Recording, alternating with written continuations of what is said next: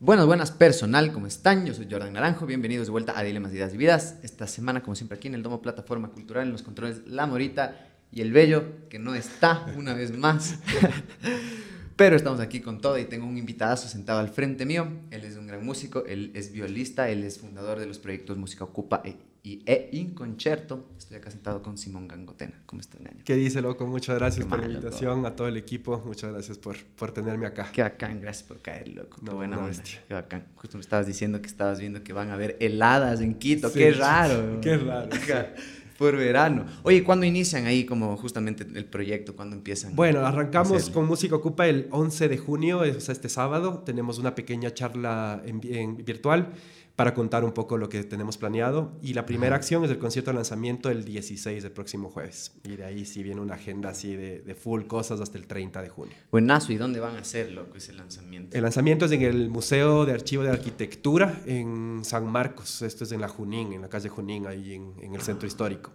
Eh, es un concierto, como lo hemos venido haciendo, esto del, lanza- del concierto de lanzamiento del, del festival, que no es netamente música clásica, sino más bien la idea es como juntar otros, otros géneros musicales, otra gente, otros públicos, Claro. con el objetivo justo de, de cruzarnos los públicos y de que no, no nos quedemos solamente con, con unos públicos nuestros y además también como, como combinar con los, con los otros públicos que tienen las otras, las otras bandas y, y- y personas que van a estar en el, en el concierto.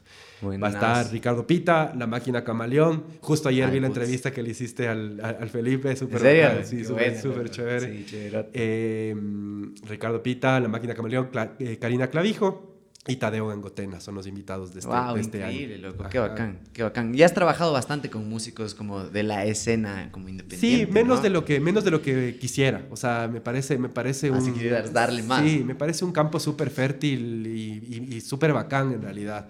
O sea, una de las cosas que decimos y que, y que ha sido mi búsqueda musical es esto de que las barreras y los y los las fronteras entre las músicas están de gana ahí, loco. Entonces, Ajá. como, como poder colaborar más y crear nuevas sonoridades sería mucho, o sea, es, es- es muy bacán, me- me- a mí Claro. me encanta eso, pero sería bacán hacer más, creo que, creo que hay mucho más por hacer.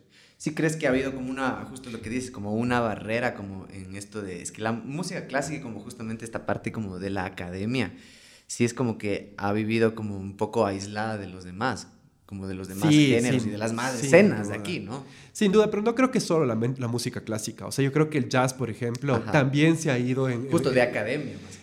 Pero, pero es chistoso porque el jazz no nace nunca eh, en, ese, en ese lugar, Claro. sino que se va, no, no sabemos por qué en realidad, se va academizando y se va ubicando en un lugar medio, medio ja, como separado del resto de las, de las cosas. Y sí, sin duda, o sea, la música clásica ha ocupado el imaginario de la gente desde el siglo XX, este imaginario de algo elitista, algo Exacto. como muy pulcro, muy puro, y que para nada, para nada le siento yo así a la música. O sea, eh, si es que hacemos un recorrido de la historia realmente y cómo se compuso mucha de la música, para nada son en contextos pulcros o- Claro. o, o puristas, sino más bien súper súper dejándose permear por un montón de otras cosas. Obvio. ¿Y, y, y tú crees que a- hubo un punto en el que sí se lo vio muy así como para la sociedad, como algo bastante elitista, como bastante separado justo de las músicas populares y como... O sea, yo creo que es- eh, estamos, estamos en ese momento, justo. O sea, y por eso es que nosotros como Inconcerto y yo como músico clásico que he querido eh, crear nuevas historias para la música clásica, hacemos lo que hacemos. Ajá. Porque sí sentimos que sigue ocupando un imaginario súper elitista. O sea, Ajá. si le preguntas a, a- a cualquier persona, es, es interesante porque al final igual es en un cierto grupo de personas que ocupa ese imaginario. O sea, es, nos hemos dado cuenta que es sobre todo clase media, media alta, que le sienten así a la música clásica. Porque si vas a un lugar más bien de escasos recursos, ni siquiera existe la imaginación, ni siquiera saben lo que es la música clásica o un teatro, ¿cachas? Ajá, O sea, como que no hay ni siquiera esa, esa construcción ya formada. Entonces, sí, como que creo que creo que hay un montón de cosas por hacer alrededor de la. Qué, de la qué loco es esto de cómo se va academizando las músicas. A mí se me hace una locura. ¿Tú qué crees? ¿Cuál es tu teoría de el por qué llega como el jazz? Llega un punto en el que se academiza el, el- el conocimiento y como que se sistematiza y también se lo estudia en- dentro de una academia, porque hay un montón de otros géneros que puede ser que en algún punto lleguen también a eso. Sí, me parece que, me parece que es por, por una...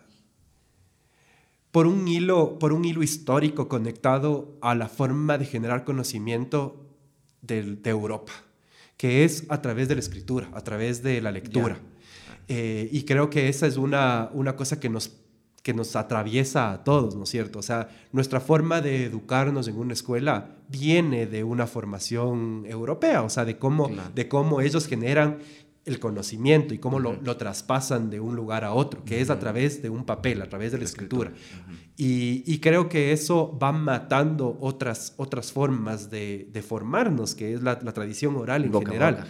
Eh, y, que, y que eso es lo que pasaba con el jazz al principio, ¿no es cierto? El jazz era netamente tradición oral, netamente tradición oral. Pero poco a poco, yo creo que por esta, por esta fuerza, me estoy inventando ahorita, o sea, no, no, no lo había pensado. Claro, tu teoría. Ajá, es mi teoría ahorita, ajá. Eh, sí, sí capaz es por, por esta cuestión de que nuestra forma de educarnos viene de ahí, de, de, de, ponerlo en papel, de, ponerlo, ah, de, poder analizarlo desde ese lugar. Claro, a canzote. Vos dices que, o sea, deja de, cruza este, este lado del, del, boca a boca y se pasa justamente a escribir y como pasar como en papel aún más, como ya teorizarle. Sí, o sea, como, como estandarizar a una, a una forma de pensar particular, ¿no es cierto? O sea, es, es loco, eso pasaba full con la música, eh, con la música pre-hispánica aquí en, Ecuador y en toda Latinoamérica, que, y, todavía hay como una concepción de eso está desafinado, por ejemplo. Cuando oyes tocar a una guitarra o un violinista de Otavalo, uno dice eso está desafinado. Y está desafinado para un oído entrenado en un piano dividido en 12 partes iguales, o sea, como en el, en el, en el bien temperado. Ajá. Eh, pero, pero en realidad no está desafinado, en realidad es otra concepción de la afinación. Los cuartos de tono son parte de, de, la, de, la, herramienta y de la paleta expresiva que uno tiene. Tal vez ya está más antiguo que lo que nosotros Obviamente, obviamente. Y claro, y esta, y esta cuestión de la división de la octava, ¿no es cierto?, en, en, 12 partes iguales, es una cuestión nueva, una cuestión que aparece a finales del siglo XIX claro. y que se empieza a estandarizar para todas las, las formas de, de música y las formas de, sí, de, de acercarse a los honor. Lo caso. Oye, y tú, hablando justamente de eso de las afinaciones y eso, tú tocas la viola, loco. Sí. E, e, es un cague, es un interesante instrumento, porque creo que te, interesante, te, pasa lo mismo que a mí me pasa, que al man que toca la viola no le reconocen de una que es viola, sino te confunden claro, con claro, violín. Yo toco el bajo y se confunden con guitarra, mi loco. Entonces claro. decía, de ley también te ha pasado un montón eso. Full, full. O sea, y es chistoso porque no solo se confunde con el instrumento, sino también se han empezado a confundir con mi nombre. Entonces es un cague porque en, con los panas jodemos un poco que yo tengo ahora un alter ego, que es Santiago Angotena violinista. O sea, ahora ya tengo, claro, porque, no. porque, siempre me llaman Santiago Gangotena, eh, se confunde por el, no sé por qué, por el Gangotena capaz, pero me dicen Santiago y además violinista, entonces es como mi alter ego ahí presente, presente siempre. ¿Y nunca entraste por el violín? ¿Cómo fue que llegaste sí, a la viola? Loco? Sí, o sea, creo que el 90% de los violistas han, han, pasado por el violín. Eh, mm. Hay el, no sé si cachas, pero los violistas son como los pastuzos de la, de la música clásica. O sea, hay un montón de chistes, montón de chistes. Si quieres, después, después te cuento. Durazo, durazo. O sea, nos bulean full.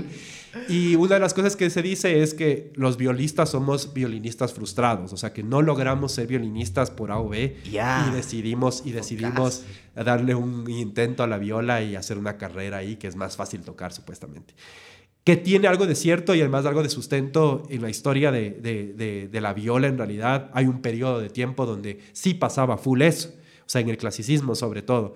La viola tiene cosas muy, muy simples, entonces sí pasaba que un violinista que no podía tocar algún pasaje, ¡pah!, se le pasaba la viola pero, pero es como de, ajá, cualquier estereotipo, como cualquier estereotipo que se va formando base a, no sé, a chismes en realidad. Sí, es lo mismo que le pasó al bajo, loco. Claro. Al bajo le ha pasado lo mismo atrás de la guitarra también. El man que toca, no toca también la guitarra, claro. dice, a ver, tú, tú toca el bajo, ñañín. Claro, pero el rato que ves un violista o un bajista mm. increíble tocando, puta, Claro, flipes. y entiendes el rol que cumple también dentro de eso, y obviamente, la dificultad obviamente. de ese rol. Claro. ¿Cuál es la dificultad del rol de la viola, loco?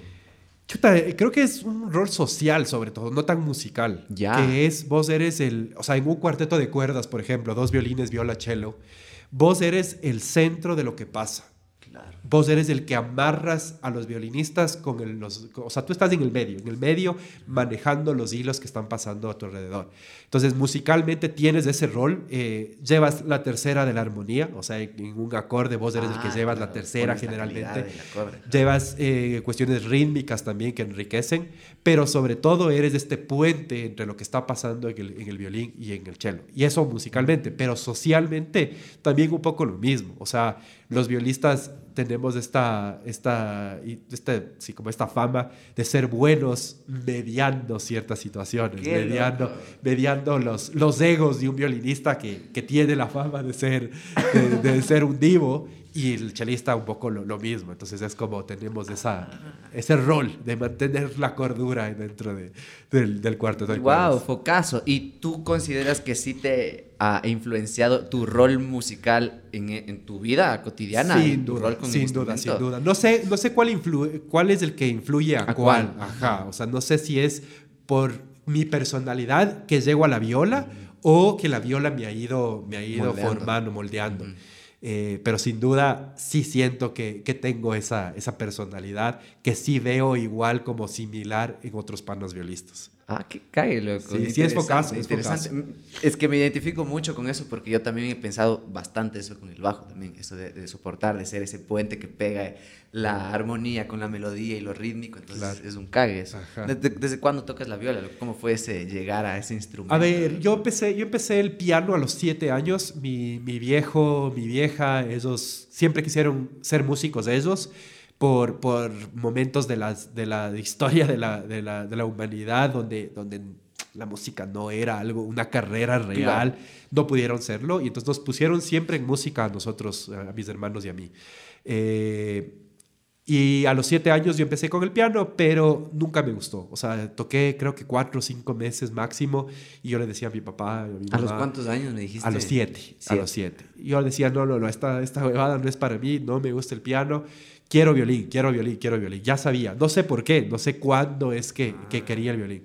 Entonces dejé el piano y teníamos un charango y, yo cogí el charango y con una parte del atril me hacía como que tocaba el concierto de Tchaikovsky, así.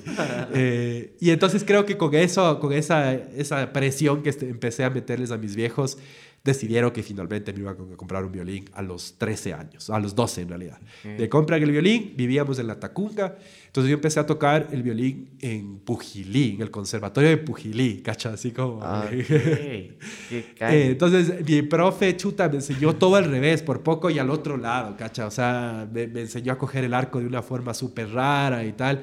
Y entonces estuve seis meses, eran muy, muy tediosas esas clases, también dejé. Y después ya vinimos a vivir a Quito y ahí finalmente empecé a tener clases con, con el que considero mi primer profesor, que es Roberto Díaz, eh, perdón, violista de, de, la Sinfónica Nacional. ¿Ya de viola? No, de violín. De, violín. Él es violista, pero empecé clases de violín. Entonces, al, al, año, un poquito más del año, del año eh, por ser violista, él me dice, ve, yo ya había crecido, ya tenía 14, 15 años, ya estaba más grandecito. Me dice, loco, tienes manos buenas, fuertes, tu cuerpo es grande, deberías intentar, deberías intentar tocar la viola, deberías intentar tocar la viola, es un mundo diferente.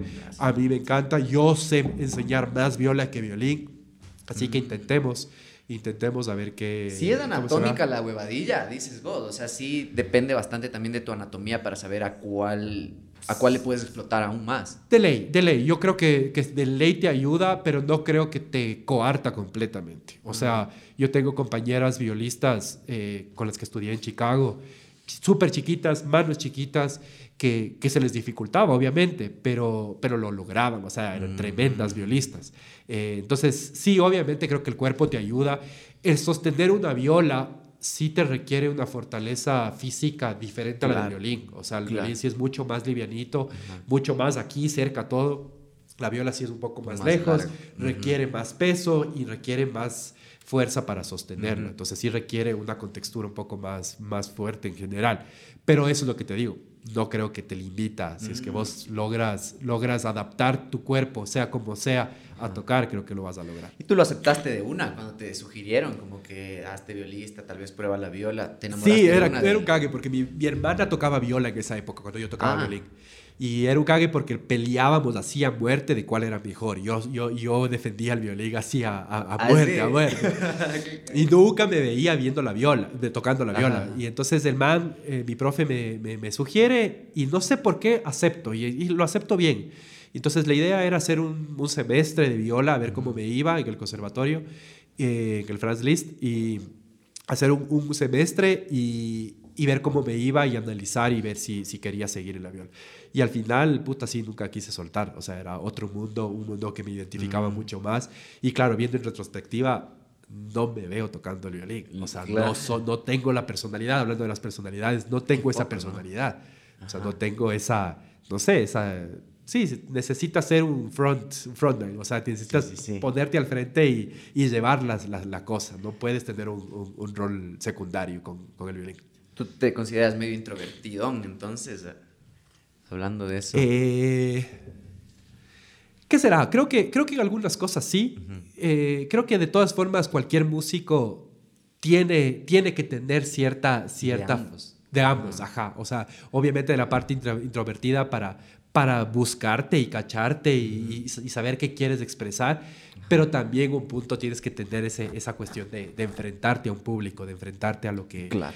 Y, y ajá, o sea, creo que sí tengo, tengo de las dos. Y, hay y sí me, me encanta estar en el escenario. O sea, sí me siento bien tocando para la gente. Claro. Y siendo, ajá, haciéndoles partícipes de lo que estoy haciendo, chuta, sí gozo. Buenazo, claro, claro. Es que es que es focazo esto de las personalidades con el instrumento, porque también lo he hablado bastante, también eso, justo la personalidad de un guitarrista eléctrico, de un cantante, como contrasta con esta parte que también está como un poco oculta, que es como la sección rítmica la sección como de apoyo, que no necesariamente escuchas a la primera escucha y la primera capa que te llega de la música, entonces es interesante eso. Oye, y tú empiezas desde chamito a estudiar en el conservatorio y dices que tu primera experiencia no fue tan buena. Aquí hemos hablado un montón también de gente que empieza en conservatorio y dice, el conservatorio a mí me casi me hace que me peleé con la música por completo. ¿Tú cómo fue tu experiencia con el conservatorio? ¿Hubo algún punto de quiebre donde no estabas de acuerdo con cómo se enseñaba, tal vez por la metodología que se utiliza acá, el enseñar también como música de otros lados, que es europea, Creo que, básicamente? creo que tuve bastante suerte en los profesores que tuve. Ujú. Y, y- y eso creo que pasa full en el, en el, en- en el mundo del conservatorio. Es decisivo. Es decisivo, ajá, porque además, como estás tanto tiempo de tú a tú con otra persona que es tu profe, Claro. pucha, sí, sí llega a haber una intimidad bien fuerte que te puede sacar la madre, como tantos casos que sabemos, ¿no es cierto? Ayer este, este man, Rhodes, no sé, no, me- no me acuerdo, se me fue el nombre. Bueno, un man que escribió un libro increíble justamente sobre cómo su educación en un conservatorio le cagó la cabeza y le, hizo entrar en depresiones súper fuertes, ya me voy a acordar el nombre. Eh, y después habla cómo él mismo le tocó dar la vuelta porque se dio cuenta que la música no era lo que, a lo que estaba resentido, sino, Claro. sino al profesor y a, y a las enseñanzas. Entonces, cómo le dio la vuelta para empezar a tocar de otra manera su piano y poder, poder seguir haciendo lo que siempre quiso Ajá. hacer. Entonces, sí, yo tuve, tuve suerte, creo. Suerte no solamente por los profesores, sino también por el apoyo emocional que tuve en la casa. O sea, también creo que es súper importante eso. O sea, mis, mis padres, como te decía, querían ser músicos. Y no solo eso, sino que siempre nos metieron el bichito de, que, de seguir las pasiones y de seguirles hasta el último. Eh, y esa es la otra cosa, también capaz las personalidades, ¿no? O sea, yo tengo una personalidad que me gusta llevar las cosas hasta el último. O sea, no me, no me voy a rendir tan fácil. Y no digo que, que la gente se ha rendido y que, y que es como, como malo o, o- o turro que hayan hecho eso, Ajá. votado en- por el conservatorio porque no, no fueron lo suficientemente fuertes. No estoy diciendo eso, Claro. sino más bien como, como son personalidades también. Simón. Entonces yo sí tuve, yo sí tuve la suerte, acá tuve, tuve a, Rodri- a- a, perdón, a Roberto Díaz y luego a Leonid Greco, un maestro eh, griego, ruso griego, eh, que claro, tenía una metodología súper, súper estricta, pero por algún motivo nunca, nunca me sentí avasallado por eso de una forma, de una forma mala, de una forma negativa, sino que Ujú. más bien siempre me sentí motivado por eso. Y luego ya cuando salgo, cuando me voy a Chicago, encuentro a mi mentor, que es Roger Chase, un profesor inglés, eh, que él sí me cambia el chip completamente y me hace buscar algo que no, había, no me había dado cuenta, que era esta voz interior mía en la viola. Y que eso no pasa mucho tampoco. Ah. O sea, mucho en la música clásica lo que pasa es, así se toca, chao. ¿no es cierto? O sea, porque yo vengo, vengo de tal tradición, aprendí con tal profesor, te lo digo a ti, así se toca y chao. En cambio, llego a Chicago y este man sí me hace como, como un proceso interno mío de cachar qué, qué, qué chuchas quería decir con la viola. De sacar tu sonido. De sacar mi sonido, ajá. Y no solo mi sonido, sino, ajá, o sea, más allá, qué quiero expresar, qué, qué quiero expresar con, con, lo que estoy haciendo. Entonces sí, sí, un poco de suerte, creo. Lo caso, ¿y cómo fue ese proceso justo de encontrar como tu voz y lo que tú querías hacer con tu instrumento, loco? Porque también al ser un instrumento clásico, a veces también buscan que no se salga de, como tú dices, del rol que debe cumplir, que se debe tocar así, que debes leer exactamente eso y que debes leer. ¿Cómo fue como empezar a romper como esas cosas, esos moldes que tenemos como seteados también como de la academia, de la música clásica y del conservatorio? Ajá, sí, eh, creo que, creo que, que tiene que ver mucho con mi, con mi formación en la casa, mis papás. O sea, mm. ahorita, ahorita que mencionas de eso, digo, yo estudié en el colegio La Salle de la Tacunga. Ya.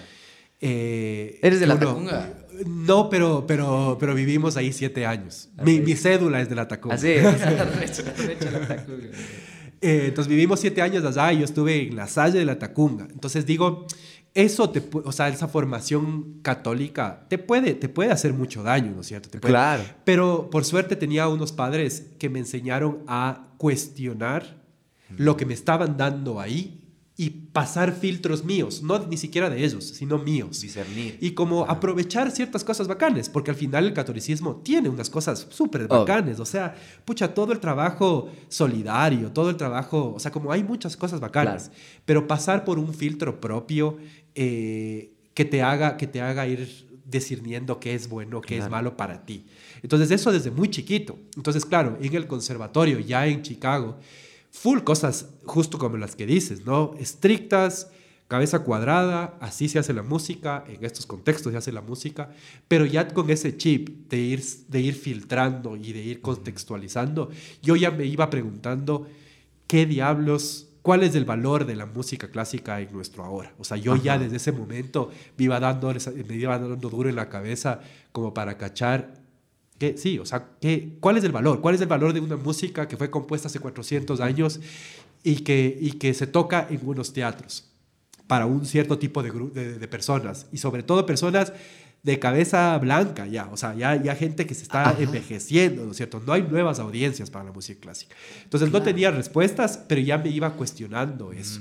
Y como dije, voy a aprender, quiero tocar la viola súper bien y, y, después ya veré qué, qué, voy a hacer. O sea, yo sabía que quería volver a Ecuador, sabía que quería hacer cosas acá y, que, y quería como eso, buscarle el sentido a la música dentro de, de nuevos contextos. Oye, Focaso, ¿y cuándo empezaste ya a romper eso? ¿Con qué? ¿Cuál fue tu accionar como para empezar a darte esa respuesta? Porque tú mismo buscas la respuesta de cuál es el rol de un músico clásico ahorita en la actualidad, que justo como dices es una cosa que la tienen bien complicada por las nuevas audiencias, como que no hay una distribución masiva tampoco de, no hay como tampoco el rol de lanzar música nueva, sino de grabaciones y montar conciertos.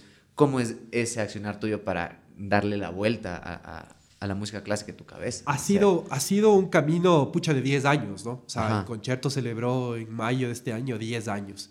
Y todavía no creo que tengo respuestas así como, como concretas de decirte, eh, para esto sirve la música clásica, ¿no es cierto? para esto, o sea, este, este, este, es el valor.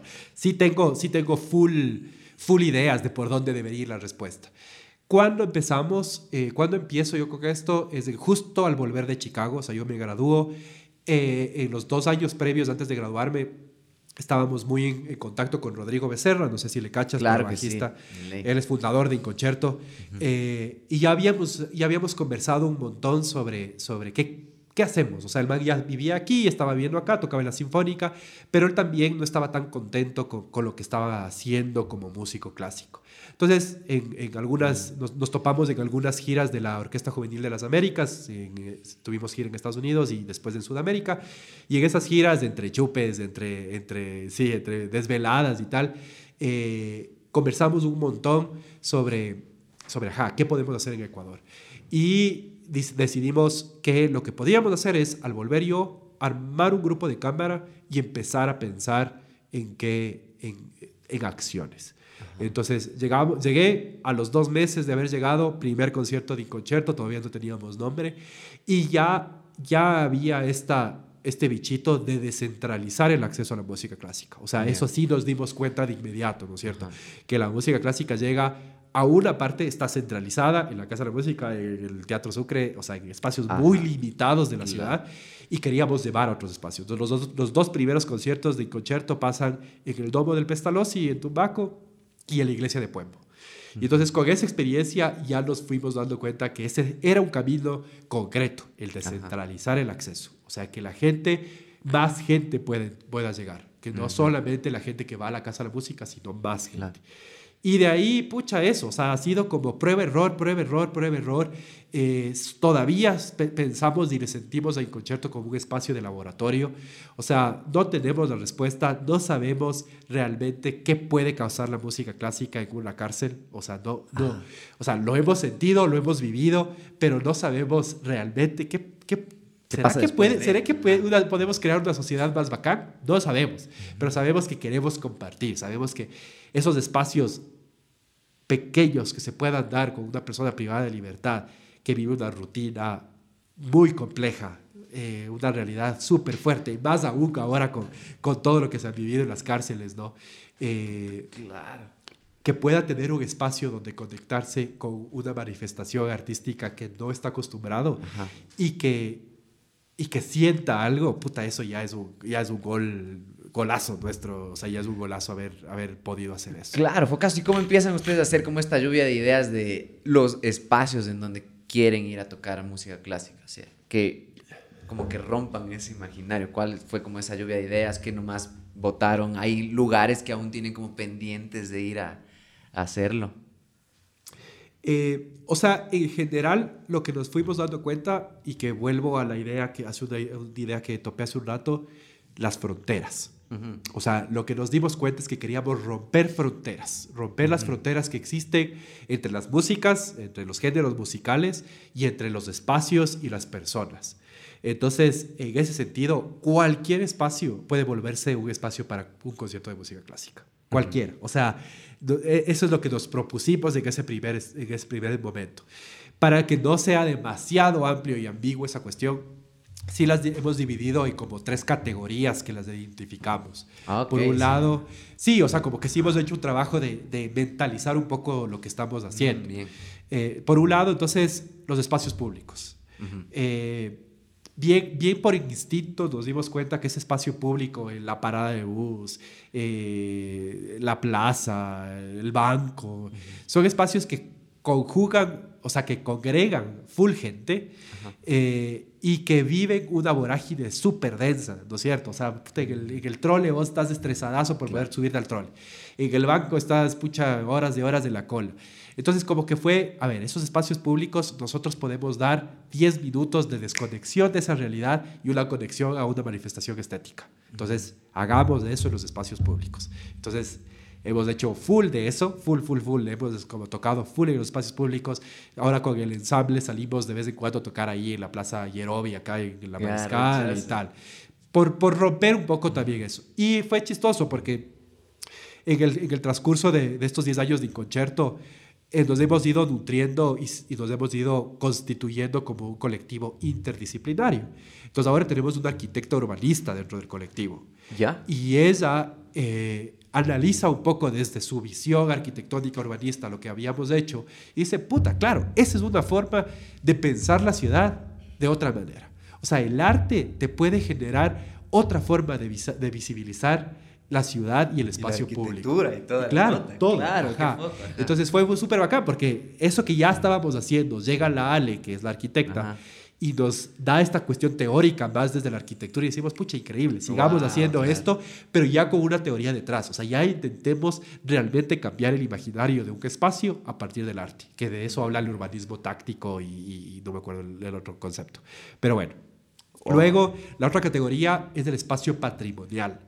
Eh, esa, esa categoría entró un poco todo, todo un poco se ha dado bien, bien instintivamente, nada, a la marcha. A la marcha, Entonces, lo de los espacios patrimoniales se dieron por una conversación con el Instituto Metropolitano de Patrimonio y la directora Angélica Arias.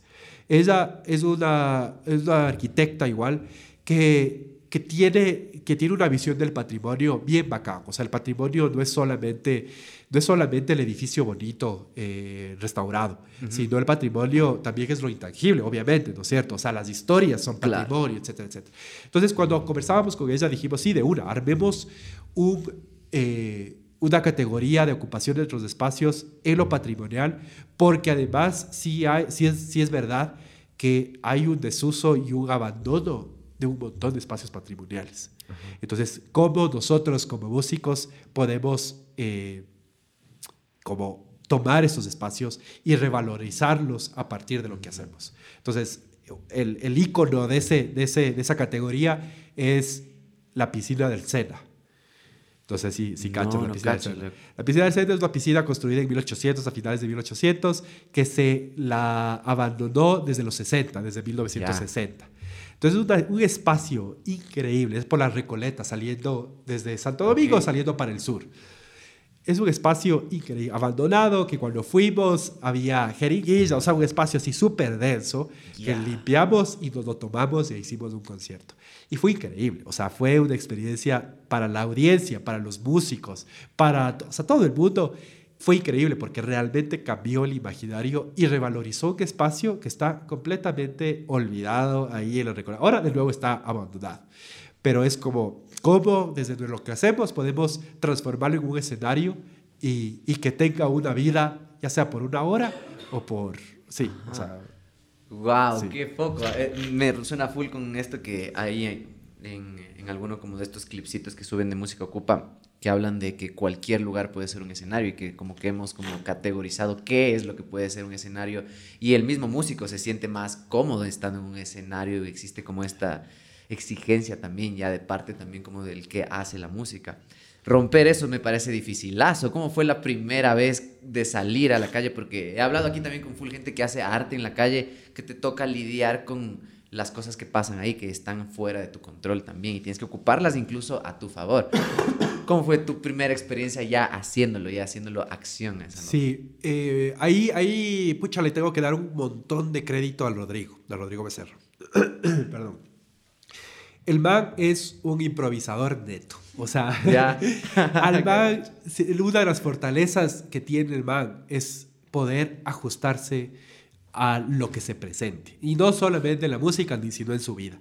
Y entonces yo aprendí un montón, porque yo en cambio sí soy una persona que me gusta tener un control de las, de las cosas, un poco, un poco más planificador, poco planificador organizador, saber a lo que llego, saber cómo van a pasar las cosas y tal. Pero él, en cambio, es muy, muy, como te digo, de llegar y, y, accionar. Llegar y accionar. Entonces, eso a mí me costó un poco, porque claro, llegábamos a un mercado y yo sí, chuta, si era como hijo de madre, nadie nos va a poner atención. claro, o sea, como que sí hay una construcción mental, ¿no es cierto?, previa a lo que llegas.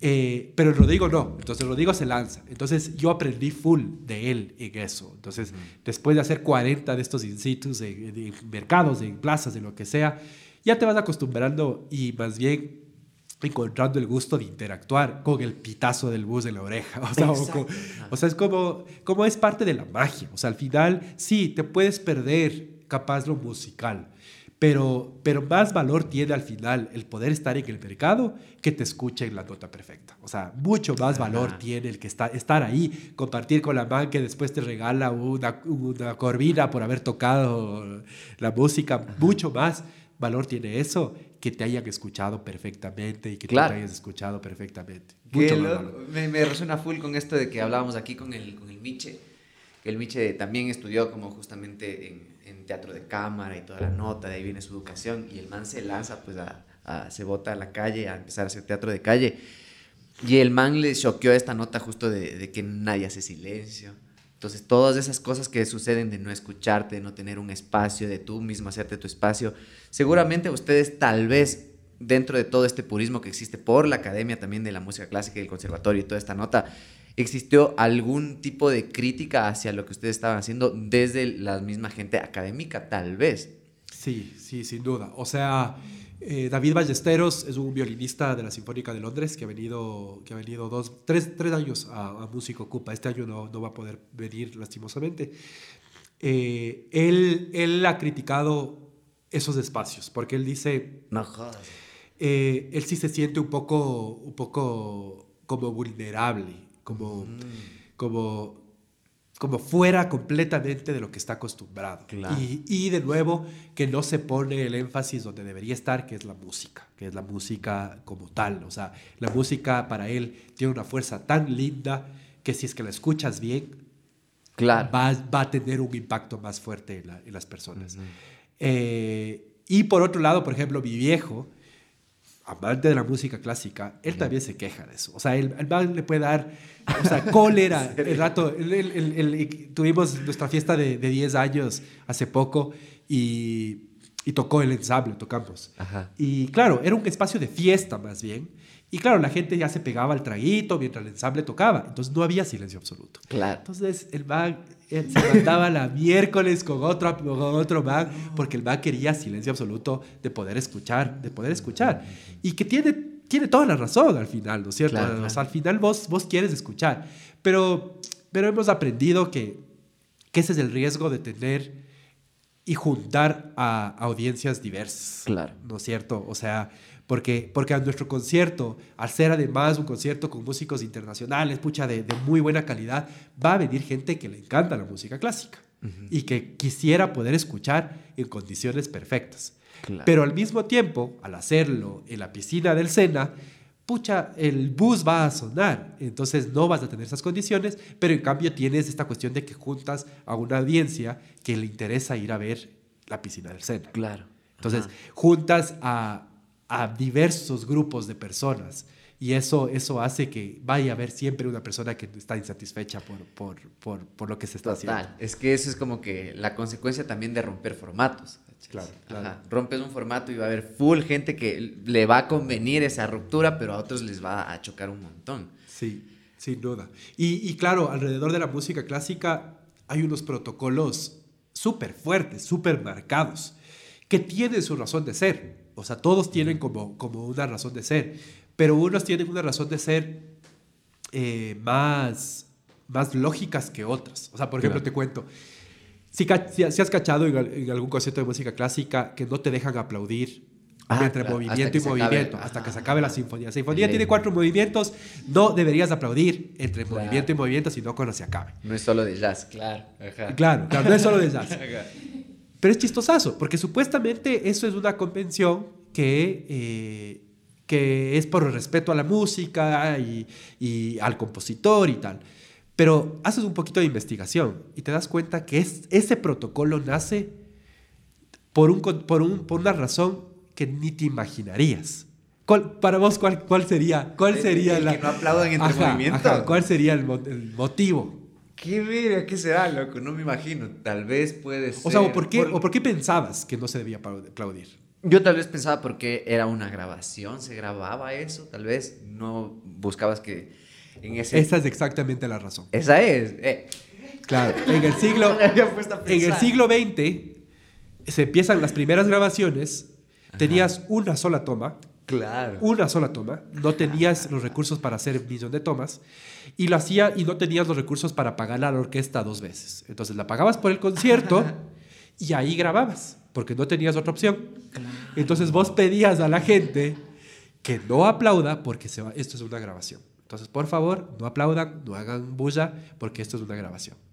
Pero no, no tiene nada que ver con la solemnidad de la pieza, nada que ver. Es una cuestión súper Técnica. súper técnica, súper técnica. Y que ya no nos preguntamos. Y entonces ahora vas a la, clase, a la casa de la música, aplaudes entre movimientos y te van a regresar a ver mal. Claro. Y es como... Qué hay que preguntarles a esas señoras que te regresan a ver mal si saben por qué es- no se debe aplaudir. Porque esas no tienen, no, te aseguro que no tienen ni idea por qué es.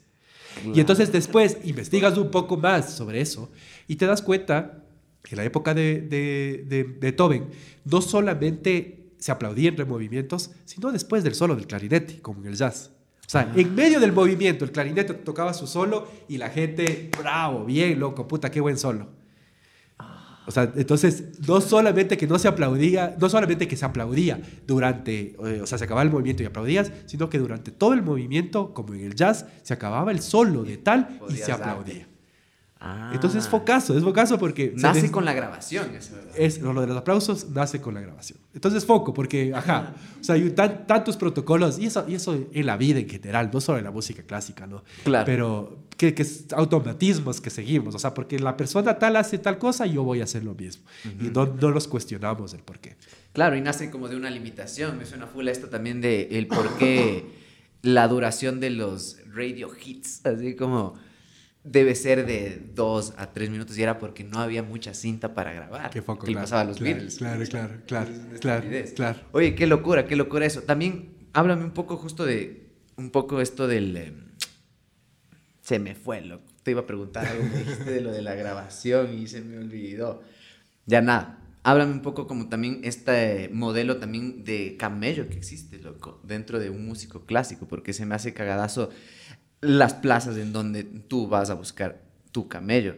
¿Qué nomás tú has hecho como para tener ya justo tu caminito y poder tú laburar de lo que laburas y como tener eh, tu sueldo y toda la nota dentro de la música clásica? Porque no es lo mismo que una banda de covers o un músico que saca varios especiales de varias bandas y puede armarse como su sueldo haciendo en distintos bares. Sí, chuta, es un mundo, un mundo súper complicado laboral del músico clásico. Eh, porque por un lado hay full plata. O sea, full, full, full plata en el mundo de la música clásica. O sea, Claro. la, Chicago, la Chi- Chicago Symphony, eh, el concertino, eh, o sea, digamos, el primer violín, el, el- el violín más importante de la orquesta. Ajá. El man gana 500 mil dólares al año. Claro, y aparte esa huevada es como... es entonces, entonces hay plata, o sea, en la música clásica hay plata. Sin irnos, sin irnos a Chicago. El, me- no me voy a inventar porque capaz después me meto en problemas, pero full plata del Ministerio de Cultura, full, full, full plata. O sea, algo así como tres cuartas partes de, del, perdón, un cuarto de- del presupuesto general de cultura van a las, a las orquestas sinfónicas de acá. Ya. Ajá. O sea, hay, el mundo clásico tiene plata. O sea, es como, como, como tiene esta, esta, esta estatus como algo, como algo súper importante, como cualquier país. Eh, eh, la forma de, una de las formas de manifestar cuán bueno culturalmente eres es con tu orquesta sinfónica, ¿no es cierto? Tu orquesta sinfónica es la que demuestra un poco tu mundo musical. Entonces, hay plata, ¿no es cierto? El problema es que los espacios son muy reducidos. O sea, la Chicago Symphony, junto con la New York Phil, con la, son 10, 15 orquestas que tienen ese presupuesto. Después hay orquestas de segunda categoría que ya no tienen ese presupuesto y vas bajando y ya no hay financiamiento, ya no encuentras financiamiento. Entonces un grupo, un cuarteto de cuerdas de recién graduados del Conservatorio del Roosevelt de Chicago la tiene demasiado cagado. O sea, es demasiado difícil que esos manes logren sostenerse en el tiempo porque no hay plata para esos. Focazo. ¿Y cómo logras escalar con eso? ¿Cómo logras tener como estos puestos ya de estas orquestas que tienen más financiamiento? Porque también a veces se siembran ahí los puestos y se quedan ahí Claro. años. Claro. Entonces, esa es la cuestión. Son orquestas tan, tan, tan pocas, o sea, número de orquestas, muy pocas orquestas. Y, digamos, en las violas, mi, mi caso, son 12 violas, digamos, en la, en la Chicago Symphony. Hay una plaza abierta desde hace 15 años que no dan a nadie. No, no, no dan. O sea, porque están esperando que sea esta, este, este genio, no sé, no sé qué están. Ajá. Al Mesías estoy esperando. Ajá, hermano. Mesías, de ley. Entonces, este es, o sea, ya hay una. Entonces, se abre la plaza porque todos los años hacen la audición, por ley tienen que hacer la audición.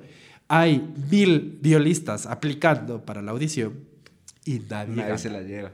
Entonces, es, es, es pucha demasiado denso esa huevada. Y claro, entonces, yo por suerte, yo por suerte, nunca, ese nunca fue mi objetivo estar en la Chicago Symphony. O sea, nunca, nunca fue mi objetivo tocar en una orquesta así de ese nivel. Como que no, la institución como tal no me llama tanto. Ah, ok. Entonces yo tenía claro que quería hacer mi propia huevada en Ecuador. Y sabía que en Ecuador iba a ser cagadazo, pero también es, tierra fértil. O sea, hay full cosas por hacer porque no se han hecho. O sea, lo que hace en concierto nunca, Claro. nunca nadie había hecho. en- en- en- entonces eso abre puertas porque nadie ha hecho eso. Lo que hace, no sé, Pitecus. Es algo que tampoco se ha hecho en el Ecuador. Entonces, como que, como que eso te, te posibilita otras, otras cosas. Es fácil innovar aquí, dices, claro. Creo que sí, creo que sí. Creo que es, creo que es más fácil que, que en Europa. O sea, en Europa ya hay demasiadas cosas hechas. Claro. Entonces, innovar allá es más complicado. Claro. Acá creo que, creo que hay como, como un campo más, más grande para, para experimentar. ¡Wow! Focazo eso. Ya me acordé que te iba a preguntar. A ver. que sea bueno, que sea bueno. Era, era sobre la extensión, justo de lo que hablábamos de las grabaciones y esto que no aplaudan, de la extensión también de las obras. Tú ¿Cómo has visto justo esto de lo que estamos viviendo también? La inmediatez es focota, como generar piezas muy largas para que consuma la gente. Ahora es mucho más difícil de que se enganchen con esas piezas largas también de obras y la extensión y todo. A, mí me pasa también con esto del podcast que nosotros hacemos como, no hacemos contenidos pequeños, sino son conversas de hora y media, dos horas, hasta de tres horas, ¿cachas? Y hay gente que se la banca, ¿cachas? ¿Cómo ha sido para ti? Lidiar también con e, ese lado también de la inmediatez, que ahorita no podemos prestar atención más de cinco minutos y dices, puta, pero ¿a qué horas cantan? sí, chita, justo, justo tuvimos una conversación, la Luciana Muselo, no sé si lo ubicas. Claro, sí. Ella está haciendo nuestra comunicación, la ah, comunicación de Inconcierto y Música Ocupa. Y justo, justo hablamos un poco de eso porque el Ricardo Pita nos manda un videíto súper lindo para llamar a la gente al concierto de lanzamiento. Ajá. Y duraba un y medio. Y la Luciana. pero la Luciana, ajá, la Luciana le corta a uno porque dice en los primeros 20 segundos solamente está tocando la guitarra y la gente se va a desconectar. Mm, Entonces yo fue como, hijo de pucha, o sea, ¿cómo que no está pasando nada? El man está tocando la guitarra y del puctas además.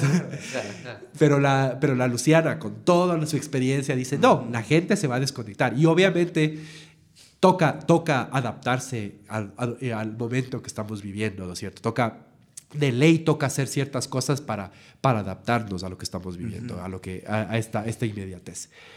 Es fuertazo, es fuertazo. O sea, yo creo que, creo que sí es, sí es bien, bien denso eh, el que no podamos sostener la atención más de ese, ese minuto y medio. O sea, más de ese minuto que, que es lo que el reel de, de, del, claro. de Ricardo Pita dura ahora. Eh, y por eso mismo creemos pucha, que el arte, el arte tiene que sostener y no, no, como, no como una visión purista, para nada, pero creo que sí debe sostener un espacio que nos está quitando esta inmediatez. Claro.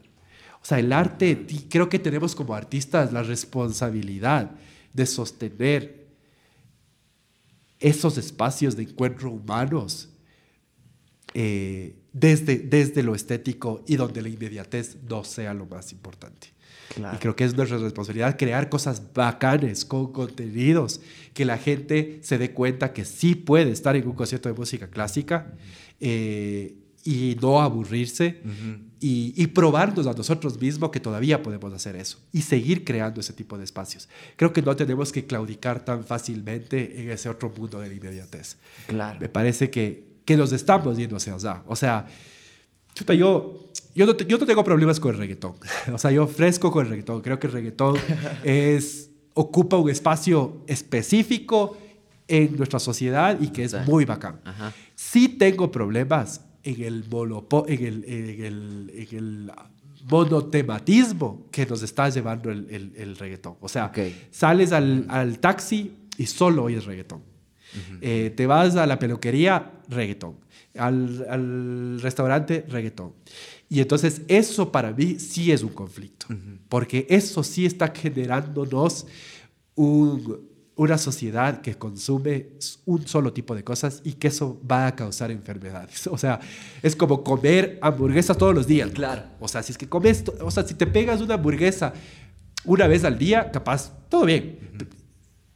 Sí, pero si te comes hamburguesas de desayuno, almuerzo y merienda, puta, te vas a hacer miércoles a, los dos, a las dos veces. O sea, vas a, vas a colapsar. Entonces, lo mismo siento con el reggaetón. Y un poco conectando con la inmediatez, el reggaetón es el resultado también de esta cultura de la inmediatez, de esta cultura de, de, lo, de, lo, sencillo, ¿no es cierto? Estamos, estamos queriendo y estamos como sociedad buscando siempre las cosas sencillas, lo que, lo que se nos conecta rápidamente, no lo que nos hace pensar, no lo que nos aburre, no, sino algo que nos conecte rápidamente. Y eso es el reggaetón, de, todas maneras. Claro, pero lo loco es que no es, no, es ni culpa del reggaetón, Porque, claro, es un reflejo total de cómo es la sociedad ahorita por lo mismo de la inmediatez. ¿Y ustedes cómo hacen como para, porque es también loco que salgan a lugares como inusuales y lidiar con transeúntes? ¿Cómo tienen técnicas, hay alguna manera dentro del programa en la que captan atención de entrada o simplemente se empiezan a dar? Eh, la mejor receta que hemos, que hemos logrado desarrollar es presentarnos como personas hacia la persona. o sea, eh, creo que, creo que siempre hay esta división entre artista y, y, público. No solamente, o sea, la música clásica más aún, o sea, desde la vestimenta y full. Pero en el jazz igual, ¿no es cierto? Que el jazz está en el escenario allá, llegas, das la bella, tocas, tal vez dices un par de cosas, pero no hay como realmente una relación más profunda, ¿no es cierto? Es La relación viene desde la música. Entonces, lo que, lo que nosotros sí hemos encontrado es que el rato que le presentas a ese espacio como algo humano y como algo bien horizontal, la gente se conecta. Claro. Entonces, eso, llegar a la cárcel, eh, en noviembre del año pasado estuvimos en la cárcel de, Loja y, y, llegas a un espacio con todo el contexto que hemos vivido, vos, vos llegas tenso, porque llegar a una cárcel no es fácil, ¿no es cierto? Claro. O sea, es, es complicado. Eh, pasas por los pasillos de una cárcel donde está, que está hecho miércoles, que huele a meado, que está, pucha, tenso, entonces vos te predispones a eso full. Entonces, el llegar, liberarte de esa huevada y conectar con la persona eh, desde el chiste, o sea, yo, yo ahí, ahí desde lo introvertido eh, que, que preguntaba hace un rato, cuando, cuando estoy en escenario y cuando veo esta necesidad de conexión humana, se me va lo introvertido. y empiezo, ajá, así, no sé, no sé de dónde sale y empiezo a hacer los chistes y empiezo a conectar con la gente y como, ajá, como, como romper el hielo de formas súper espontáneas. Entonces, una vez que rompes el hielo y puchi dices, loco, vengo a compartir esta huevada con vos, si que te gusta, puta, qué, qué bacán, si no te gusta, todo bien, o sea, es algo que capaz nunca antes habías escuchado pero vengo a compartir con vos, desde mi humanidad hacia la tuya, vengo a compartir esto. Entonces, si es que presentas esa huevada, sí, la gente se conecta. Entonces fue increíble, porque llegamos, había 500 personas privadas de libertad en círculo, así alrededor nuestro.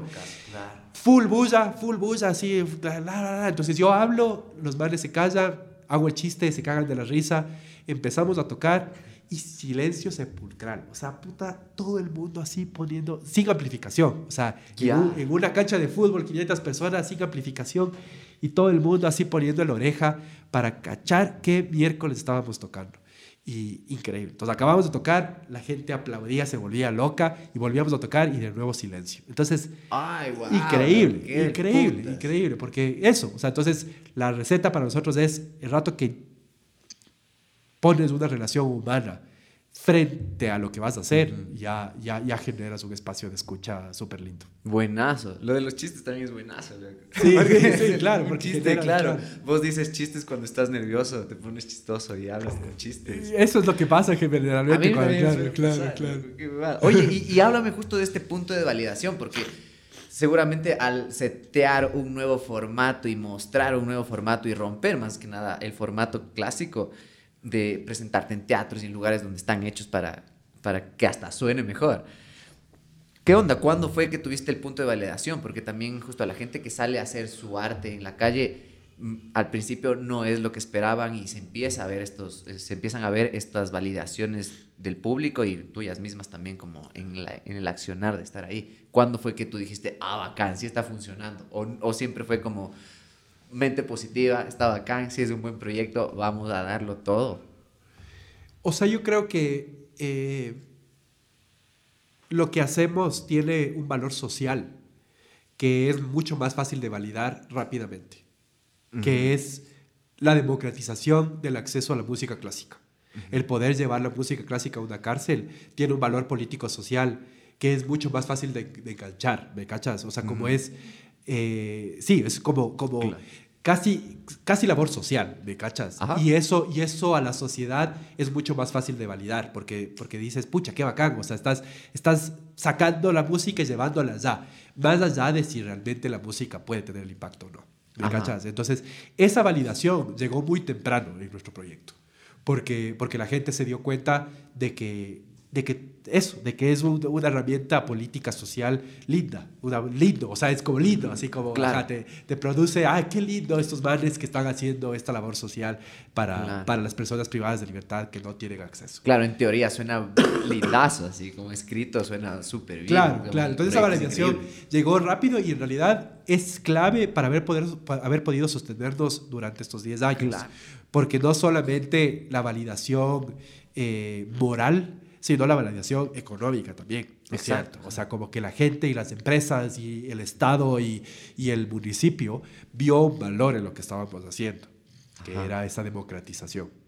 ¿Y, cuánto tiempo se demoró hasta que puedan tener como justo fondos de, de, de sé, del Estado, del Ministerio y como... Todavía, todavía no tenemos unos fondos que nos permitan decir ya estamos, ¿no es cierto? O sea, es, el, siempre el mañana, siempre cómo vamos a solucionar mañana. Y lanzando proyectos nuevos y Ajá, o sea, todo, su propia... Exacto, todo el tiempo toca, toca estar haciendo cosas, gestionando, buscando los recursos. Entonces no, no, no, te, no te podría decir que ya tenemos los recursos. Sí tenemos una experiencia que nos permite saber cómo acercarnos a una empresa a pedir plata eh, y cómo, cómo escribir un proyecto para ganar un fondo concursable del IFSI. También tenemos esa experiencia, o sea, como que sí hemos logrado eh, con esta interdisciplinariedad del colectivo eh, tener esas herramientas para poder armar un proyecto bien armado para lograr unos fondos del IFSI. Entonces, estas herramientas sí hemos logrado, pero no es que ganamos todas las convocatorias, o sea, la última no ganamos tampoco, porque porque depende también de una subjetividad, de, de, un montón de cosas. Entonces, no es que te asegura, eh, no es que te asegura el, tu vida. Y al final, claro, los fondos como el IFSI, nosotros les llamamos premios castigos. O sea, son unos premios que al principio dices, hijo de madre, qué bacán, tengo full plata para hacer cosas finalizas el proyecto y te diste cuenta que gastaste más, que te hicieron esperar, que te tocó pelearte con los proveedores porque, porque al músico le, le decías que le vas a pagar mañana y te tocó pagarle en seis meses. Eh, entonces todo le pones en una bolsita y dices, esos en realidad son premios castigos porque porque no, realmente no Claro, es una locura. Yo le digo que parecen los juegos del calamar cada que sale, porque todos nos metemos ahí por plata. Y esa, pero todo, o sea, es competir con toditos los, los artistas y con todos los proyectos que están escribiendo. Y, despierta toda esta cuestión que pasó con el Carlos Arboleda y el Alex Dalian, ¿no es cierto? Empiezan a, empiezan a aparecer estas cosas que es como, qué huevada, o sea, todos, todos estamos de la misma. Ajá. O sea, sí, sí. Sí, sí, sí, sí. Es, es, es, delicadón porque hasta empiezas a, a, a, ver el pero del que ganó y todo esto, ¿no? O sea, es un todos contra todos. Claro. Desde, ¿cuál, ¿Cuál fue la primera manera en la que vieron como para obtener eh, acceso a recursos de una entidad, lo que sea? ¿Cuál fue? ¿Fondos? ¿Fue empresa privada? Eh, el primer recurso que tuvimos fue, o sea, el primer Músico Ocupa es financiado por el CCM, el Centro Cultural Metropolitano, y el IMP, el, Instituto Metropolitano de Patrimonio. Esas dos instituciones son las que dicen, qué lindo proyecto, les vamos a dar algo de plata. Fue poquitito, o sea, fue un festival, pucha, así, peleadazo. Pero bueno, esas, esas fueron las primer, el primer financiamiento que nos dieron por hacer lo que nosotros queríamos en el festival. O sea, los manes eh, creyeron en lo que íbamos a hacer. Se les presentó un proyecto, obviamente, tiene que pasar un montón de filtros institucionales y tal, pero, pero se creyó en, que, en nuestro proyecto y, y así fue como salió. Y luego aprendiendo full, o sea, el, colectivo ha, ido nutriéndose de la experiencia de, de gente que sabe de, de, generación de recursos o de, o gestión de recursos y, y, es full creatividad. El mundo, el mundo de la gestión de recursos es full creatividad. Eh, full creatividad y apertura y flexibilidad. O sea, es tener, lo que, lo que siempre solemos decir, es tener un proyecto tan sólido y, y rígido en la filosofía que puede ser flexible frente a los auspiciantes. Ah. ¿Me cachas? O sea, vos estás tan convencido de lo que quieres hacer que te da lo mismo tocar en una cárcel o en la construcción de Uribe Schwarzkopf. Estoy poniendo un ejemplo. Porque es igual la, la, parte social, ¿me cachas? Qué bacán tocar para los obreros de Uribe Schwarzkopf. Nos parecería del putas hacer algo así. Entonces es como tener la flexibilidad dentro de una, de una concepción y un y una filosofía clara de lo que quieres hacer. Claro, lo caso. Y tú, tú escribes algo de los proyectos. Creo que es una cosa que a los artistas nos pega durazo esto cuando salen proyectos y buscar fondos, que a muchos les toca hacer a uno mismo la redacción y todo eso. Tú te has metido un poco en esa... Sí, o sea, las primeras, las primeras convocatorias fueron netamente hechas por mí, o sea, mi persona haciendo los proyectos. Eh, ahora ya hay un equipo con el que trabajamos, entonces es un proceso de lluvia de ideas, de qué queremos este año en Música Ocupa, bla, bla, bla, y hay unas como, como responsabilidades en ciertas cosas. O sea, presupuesto, sabemos que la Alejandra, que es la que sabe de presupuestos, va a hacer el presupuesto. La parte de justificación, así, marco teórico y bebadas, eh, la Isadora Ponce, que es eh, socióloga y tal, es la que va a construir, etcétera, etcétera. Entonces vamos dividiendo eh, ese, ese, ese, trabajo para, para después ponerlo y juntar las piezas y que sea el proyecto. Claro, ¿y cuándo empezó a hacerse esa bolita de nieve de, de, delegar esos roles? Porque al principio eras tú y el Rodrigo y, y se daban los dos. Claro, al principio fue así, luego entra la carrera Moncayo, no sé si le cachas de la carrera, ella trabaja con nosotros algunos años y entre los tres íbamos sacando las cosas ahí como, como podíamos. En el 2018 es el primer año donde se junta el colectivo La Licuadora Gestora, no sé si les cachas a ellas, es un colectivo de arquitectas, pero que hacen gestión cultural. Eh, y la Alejandra Pinto, que es la que trabaja ahora con Inconcerto, ella era parte de ese colectivo y a partir de la experiencia decidimos que la Ale iba a ser parte de Inconcerto. Entonces ahí se va juntando. Entonces del 2018 es donde empezamos a estructurar un equipo eh, con roles específicos. Ajá, sintiendo que necesitábamos para, para sostenernos en el tiempo. Ah, qué del putas. Oye, y en cuestión como de los músicos que, que se llaman, ha ido variando, es una misma agrupación, siempre tocas tú, tal vez a veces no tocas, se delega también esos, esos puestos también. Sí, o sea, a ver, eh, por un lado, Inconcerto, la Fundación Inconcerto tiene su ensamble, el ensamble Inconcerto, súper creativo el nombre. eh, y el ensamble y concierto, finalmente, después de 10 años, tenemos un ensamble estable con músicos que trabajan todo el tiempo, que son Mario Martínez, cello, eh, Boris, Boris, eh, Boris Peña en el contrabajo y yo en la viola. Ese es nuestro ensamble estable, con el que estamos haciendo las actividades durante todo el año, ¿no es cierto? Son, si sale la tocada tal con, con Moon, tal, nosotros vamos. Si es que nos sale la tocada tal en, en tal barrio, nos vamos. Ese es el ensamble estable. Y luego, en el festival, juntamos a otros músicos. Eh, eh, internacionales, pero también nacionales. Entonces siempre hemos buscado que sea un espacio de encuentro también para los músicos. Entonces, que los músicos internacionales puedan conocer a músicos de acá e interactuar e intercambiar y, viceversa. Entonces, eh, este año, por ejemplo, vienen seis músicos internacionales, vienen de España, de Brasil, de Colombia, de Lituania. Eh, y vamos a trabajar con Frecuencia Fundamental, que es un colectivo de coro, un colectivo de voces femeninas liderado por Natalia Luzuriaga. Entonces, el grupo nacional serán ellos y eh, el grupo internacional son ellos. Y nos juntamos nosotros como ensamble y concierto y entre todos hacemos el grupo de residentes que le llamamos, grupo de residentes de música ocupa de este año. Ah, qué del putas, loco. Oye, y a partir justo de cada que también se rompe y se propone un nuevo formato, también empieza gente que quiere hacer el mismo formato. ¿Has visto que se ha influenciado también un poco al medio para que pueda pasar más de estas cosas? ¿Y cómo te sientes tú al respecto? Pucha, increíble. O sea, increíble. Las, las, buenas ideas, si son copiadas, qué bacán. O sea, si es que las buenas ideas tienen un, un resultado, pucha, qué, qué, qué, lindo. Sí, sí, sí he sentido. Eh, desde lo musical mismo, o sea, como esta interacción de cuerdas con otros otros géneros, como que ha empezado a ver más eso, es, chéverazo. Pero también desde lo social, o sea, desde esta cuestión de ir a tocar en un hospital. O sea, hace poco nos mandaron la foto de miembros de la Orquesta Sinfónica de Loja que fueron a tocar al hospital de Solca ahí en Loja. Entonces fue como, pucha, qué lindo, qué lindo. O sea, qué pena que no seamos nosotros y que no los porque nosotros habíamos como propuesto al ministerio cierta capacitación a los músicos de las orquestas sinfónicas para contarles nuestra metodología para que ellos tengan eso como una herramienta para poder acercarse a un hospital. Pero no pasó. No pasó, todo bien, qué pena que no pasó, pero qué lindo que esté pasando por su cuenta. O sea, qué bacán que la Orquesta Sinfónica esté yendo a, a tocar en hospitales. Entonces, sí, lindazo, que se vaya, que se vaya como esparciendo esto, pucha, qué del putas. Sí, y, crees que tal vez en un punto como si se rompa como esta relación que tenemos con el imaginario, más que nada, de la música clásica y la música académica y la música de teatro. ¿sí? Eh, no creo, no creo. O sea, creo que, creo que somos una sociedad que nos encanta categorizar, nos encanta dividir, nos encanta Claro, ubicarnos. del otro lado Ajá, y nos putearle. encanta poner, exacto, exacto. Entonces no creo que vaya a pasar, no creo que vaya a pasar. Eh, con, que, con que haya es, es más espacios de encuentro es suficiente, creo. O sea, no creo, que, no creo que toda la sociedad en un punto va a decir qué linda la música clásica, qué bestia, cómo me transporta. No, no va a pasar.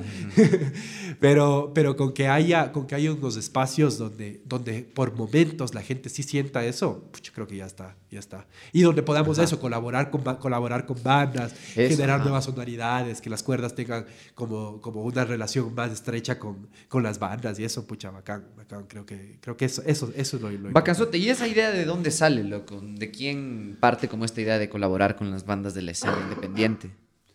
Eh, vuelvo, vuelvo a este concepto que es lo que nos, que nos, que nos amarra como, como inconcerto, las fronteras, Ajá. ¿no es cierto? O sea, es esto de, de ¿por, qué, ¿por qué la música clásica no llega a la gente? Porque hay una frontera marcada.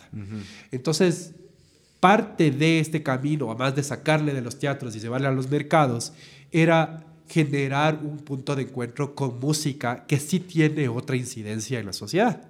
Entonces, como borrar justamente la frontera entre el Dapón y lo que hace Dapón con Inconcerto y generar algo en conjunto, generar un punto de encuentro. Eh, entonces eso, o sea, como era una, una necesidad mucho, mucho de Rodrigo y mía, los dos en realidad, de, de, sí, de, de, de, de, tripear otro tipo de música eh, desde, desde una necesidad propia, igual, no, no como vamos a cambiar el imaginario de, no, sino Ajá, más bien ajá. como qué lindo Claro. poder colaborar con unos musicazos que se admiran un montón eh, y generar algo nuevo, lindazo. ¿Y cómo hacen ese, esa aproximación a las bandas? ¿Cómo eligen las bandas? ¿Son bandas que netamente a ustedes les gusta o las bandas les buscan a ustedes? ¿Y cómo empieza eso del arreglo y Eh, todo? todo empezó, y en realidad, en realidad volviendo un pasito atrás, todo empezó con la, eh, con la eh, Paola Navarrete. Ah. Ella fue la primera en el disco Jazos de mi Negra. Ajá, ajá. Eh, no, no, O sea, no, en la ficción, ficción se llama, creo que ficción. Creo que se llama el disco. Ajá, el disco. Eh, Con el tema. En los jazos de mi negro. ajá, ahí, ahí es el concierto que grabó. Ajá. Eh, y, hay, y hay otro tema que creo que es la introducción del tema ficción, que, que es puro, Mm, ajá. puro, ajá, puro inconcerto. Entonces, esa fue la primera que se nos acercó en realidad. Ah, ¿en Eh, serio? Ajá, ajá. Pero ustedes ya tenían la idea de hacer eh, esa nota, así como... no, no tanto, no tanto. Ah, y esto fue en el más vino 2000, así, casi como 2013, el además, o sea, hace full tiempo, en Claro. 2013. Entonces, esa ajá, esa se nos acerca y nos dice, oye, hagamos esta huevada. El, el Andrés Novoa, que nos cachaba, eh, él estaba haciendo los arreglos. Ah. Entonces, a través del vínculo del Andrés es que se acerca a concierto y grabamos el- el- ese, ese disco. Entonces, a partir de eso, sí fue un poco los contactos, los amigos, eh, como gente que admiramos musicalmente y que hacemos el contacto. O sea, suponte Ricardo Pita, no le cachábamos y le escribí así directamente, loco, oye, queremos hacer esta huevada, te, te sumarías y al man le encantó la idea. Entonces, Pero le man- escribieron por la música del man. O sea, no le cachabas personalmente, no, pero... no, claro, claro, solamente Ajá. por la música, solamente Ay, por la putz. música. O sea, la música obviamente le cachaba, me parece súper súper bacán, la propuesta del man es bien interesante, usa cuerdas en una forma súper súper interesante, de todas maneras ya lo hace. Ah. Entonces, ajá, fue como, a ver, propongámosle a ver qué, qué dice. Y el man se sumó de una, así como, como de una muy buena... ¿Y cómo hacen los arreglos, loco? ¿Se delegan entre ustedes? ¿Hay un equipo que se dedica a eso? o Sí, solo generalmente en los, en los últimos tiempos es Justina Shignelite la que hace. Ella es una compositora lituana que vivió acá Ya. cuatro años, eh, esposa de, de Giovanni Bermúdez, no sé si le cachas al Giovanni, contrabajista. Ah, sí, claro, de ley. Eh, era, fue, era esposa de, de- de él, eh, entonces ella vivió acá cuatro años y eh, ganó uno de los, de las, nosotros todos los años en Músico Ocupa hacemos una convocatoria abierta a compositores. Ah, ¿en serio? Porque un poco lo que decías hace un rato de esto de que no se compone nueva música clásica, Ujú. para nosotros es importantazo desmitificar eso y decir, sí se compone, el problema es que no se la toca, o sea, no hay gente que la toque. Exacto. Ah. Entonces nosotros hacemos una convocatoria, se compone una obra inédita para Música Ocupa y la estrenamos nosotros en el, en el festival. Entonces ella ganó el- la primera convocatoria que hicimos, ella la ganó. Entonces ahí nos conocimos y hubo una afinidad artística súper linda y personal y empezamos a trabajar con ella full. Entonces ella hace los arreglos ahorita, o sea, ahorita justo eh, el, el, de Ricardo Pita, los de Ricardo Pita no va a ser, sino que va a ser el Andrés Novoa y Mario Martínez, el, los, ajá, ellos, él, está haciendo los, los, arreglos y el Andrés, pero la Justina está haciendo de la máquina Camaleón y de la Karina Clavijo. Entonces con ella hacemos. Entonces el proceso es bien bacán porque es como hay un, una traducción eh, donde yo me junto con los artistas, les pregunto más o menos por dónde quisieran llevar a las cuerdas. O, sea, si haces una pequeña entrevista. Sí, claro, claro, claro, que sí, claro que sí, claro que sí, porque, porque cada uno tiene su, su oído y su mundo y ya, ya como, como cuestiones que quisieran escuchar. Entonces, es como, como entender un poco qué quisieran de las cuerdas. Eh, y yo con la Justina después me junto y trabajamos un poco en una primera eh, idea que se va asentando ya en una partitura y luego ya la Justina es la que trabaja al final todo la regla. ¿Y qué tan específica es esa primera conversa con, con, los músicos? O sea, ¿escuchan los temas y te dan como ideas claras de momentos o es un poco más... Eh, depende, depende. Creo que en, en general es bien general. O sea, en general es como, a ver, quisiera que las cuerdas sean más un colchón. En el coro quisiera que sean un poco más colchón. Acá capaz sí podrían tener frases, eh, un poco más ah, eh, presentes. Eh, pero en general es como bien, bien, bien amplia la conversación, no es tan específica. Hay cuestiones más específicas como hicimos el arreglo para uno de los temas del nuevo disco de Natalia Madrigal. Ahí fue un poco más específico el trabajo, porque el, porque el, por el, Ibis, que es el productor, él tenía una concepción clara de qué quería en las cuerdas. Entonces ahí sí fue como un feedback más, más estrecho, donde nosotros hacíamos el trabajo, yo revisaba con la Justina, le mandábamos al Ibis, el Ibis hacía sus comentarios, no saben que aquí, na, na, na, na, entonces íbamos como, como haciendo el, el, el, feedback ahí para, para ir mejorando lo que se estaba pensando. Ah, qué bacán, loco, qué putas eso, buenísimo, buenísimo esto de mezclar también con la música alternativa que sucede acá. Sí, igual, igual no hemos llegado a hacer lo que yo me imagino se podría hacer. ¿Qué es lo que te imaginas? o sea, yo creo, yo creo que sí es generar un nuevo sonido. Que creo que no se ha logrado. O sea, suponte con Dapón, lo que hicimos es entrar a la banda. O sea, no, no fue realmente encontrar un punto medio ah, donde que se rompa un poco. Me encantaría, me encantaría. O sea, cuando hablamos full con el Mauro y con, con, eh, con el Felipe de Andino, eh, este era como un poco el objetivo. Al final los tiempos no se dieron. Siempre es tiempo y recursos, al final no. o sea, Si es que tuvieras un tiempo de residencia artística, lograrías hacer eso, pero, mm. pero no, no hay. Entonces, por tiempos, porque ya, ya teníamos que hacer ese concierto en Guayaquil o lo que sea, al final fue eso. Fueron unos arreglos que hizo el Felipe con el Mauro que eran bien bien nosotros hacernos a la banda y no necesariamente encontrar un punto mm, medio. Mm, que eso sería mi sueño. Pero eso requiere full camello porque es sí de construir un poquito la, la, la, lógica que tiene una banda. Y la sonoridad. Y la sonoridad que tiene una banda y crear algo nuevo. Entonces sí es, sí es un camello más, más complejo, pero sería bacán. O sea, es algo que, que sí me gustaría en algún punto hacerlo. Qué bacán. ¿Y hay bandas en tu cabeza como las que quisieras hacer, con las que has soñado un poco como tratar de tripear este formato o simplemente igual hacer arreglos y sumarte eh, de acá, de, sí, seguro. O sea, yo creo que Dapón sí es uno, de esos. A mí... Y con ellos no, no, no, se dio el show, ¿no? Ahí se, se canceló justo ese día. Pero después, el, año pasado lo hicimos. Sí, lo hicieron. Ajá, después ya nos fuimos. Ajá, ajá, sí se llegó a dar. Y acá en, Quito también tocamos, en, el lanzamiento de Música Ocupa también. Ah, del, del año pasado. Eh, sí, o sea, yo. Ese, el, el estilo de música de ellos no es así como. Sí me gusta, pero no es así como lo más bacán que escucharía yo en, mis días, pero, pero, pero en cambio el respeto que les tengo como músicos es increíble. O sea, los manes son unos musicazos. O sea, es una banda que ha trabajado full tiempo y que es y que es un, un, ensamble de música de cámara. O sea, lo que ellos hacen es, es realmente lo, algo que, que, yo sentiría que podría pasar en el músico clásico, en el, en, el, ensamble de música de cámara, porque es como bien pulido, se trabajan cosas muy bacanas en los ensayos y eso es lo que me atrae un montón, porque creo que se podría generar algo, algo, algo bien, bien bacán. Eh, ¿Quién más? O sea, con La Torre también estuvimos hablando. Ah, ella, iba a cantar en el, en el concierto de lanzamiento, pero tuvo que, tuvo, tiene una gira, alguna cosa así, y no se dio. Creo que también es un mundo chévere para, para indagar lo que ella hace. Eh, pero sí, en general creo, que, creo que cualquier banda podría, podría encontrar un punto medio con... claro, es que tienes un abanico también de sonoridades. Aquí por lo general también, como todo, hemos hablado un montón aquí, que aquí la fusión es lo que hay en la música, en la música alternativa. Nadie hace específicamente rock. es una fusión de, de, sonoridades, de texturas, de un montón de cosas que también como que podría sumar bastante también con, con tu formato, que valga la redundancia, fusiona también esas cosas de fusión. De ley, de ley. Oye, y háblame un poco para ir terminando. Yo tengo como un poco, no sé, esta concepción también de, de que el, el, músico de academia o el del conservatorio tiene que pasar estrictamente también esta etapa de convertirse en profesor de ley.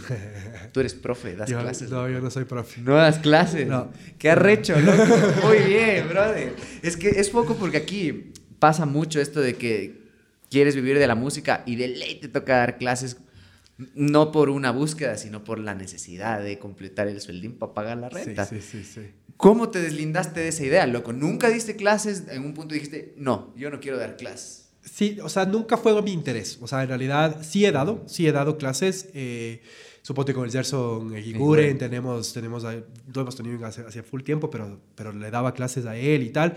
Eh, entonces sí tengo como así estudiantes específicos eh, en mi vida profesional, digamos. Eh, no es que me disgusta así del todo, pero no me gustaría, no me gusta la idea de dedicarme a dar clases. Eso sí, eso sí no, no, no entra dentro de lo que, de lo que yo, de mis expectativas laborales. ¿Por qué, loco?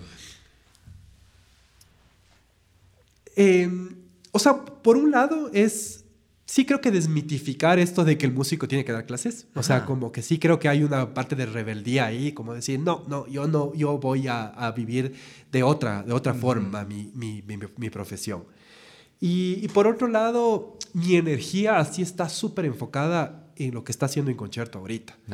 Que es, es igual formar, es igual formar. No, yo no creo que, yo no creo que está fuera de, esa, de esa lógica de, educar, de formar, porque igual el tocar en una cárcel de música clásica es formar de cierta manera, ¿no es cierto? No es tener un alumno de viola que donde le dices ponga el cuarto dedo pero así. puede ser un punto de partida. Pero es un punto de partida. Entonces, eh, en eso coincidíamos un montón con el Rodrigo, porque en otras cosas no, no mentira. Perdón. Eh, en que creemos y sentimos que Ecuador Quito más necesita ahorita escuchar música clásica que tener clases de música clásica. ¿Me cachas? Me rechazo. O sea, como, como que un niño es más bacán que escuche a un man de la Sinfónica de Londres que viene a Música Ocupa que decirle, loco, venga a tener clases y yo darle clases. ¿Me cachas? Como, que, como que para nosotros esa semillita ahorita es, es más importante. Y ha sido más importante que esto. Es otra puerta, completamente.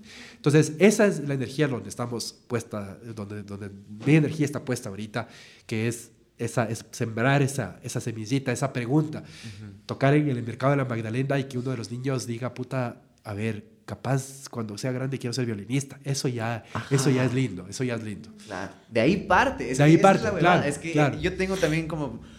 No es que estoy peleado con eso de dar clases porque sí doy clases, pero por si acaso, no mentira. Pero eh, creo que sí se ha convertido un poco, y lo he visto y en mi experiencia personal, como un, como un cáncer un poco de este sueño que es inicial, como el punto de partida, que tú ves a alguien tocando y dices, puta, yo quiero tocar. O sea, yo me hago músico porque quiero tocar y conforme va avanzando el tiempo vas convirtiéndote en profe claro. y te acomodas de eso. ¿Cómo, ¿Qué opinas tú al respecto de eso? ¿Tienes algo alejado de ese concepto tal vez? O sea, creo que, creo que, creo que no tenemos una industria musical que te permita solamente tocar.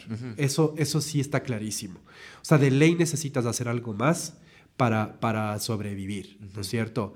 Y en mi caso, ese algo más ha sido la gestión cultural. O sea, yo he decidido no dar clases, pero en cambio me toca estar horas de horas en la gestión, en, en, la administración, en la planificación, en la dirección de un concierto. O sea, como, como un montón de cosas que no tienen que ver con tocar la viola.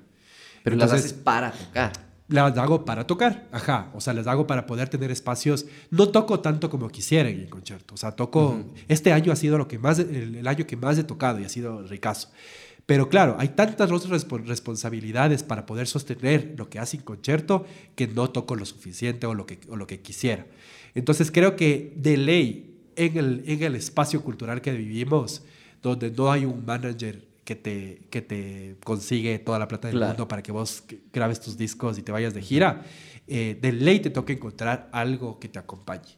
Yo he, decidido lanzarme por esta parte, pero entiendo las otras. O sea, y me da pena en realidad. O sea, me da pena... Eh, Sí, o sea, ya iba a decir nombres, pero mejor no, porque capaz. mejor no. pero, pero claro, me da pena, ajá, pero me da pena que eso, hay, hay tanta creatividad y tanta, tanta buena música que no, ajá, que, que tienen que dar clases para poder vivir y entonces no hay chance de, de, seguir creando y de seguir como generando otras cosas. O sea, las bandas no tocan lo suficiente porque, porque no, hay, no hay quien te pague por tocar. Claro. Te toca dar clases. Yo le veo te toca ser sonidista, te toca hacer otras cosas.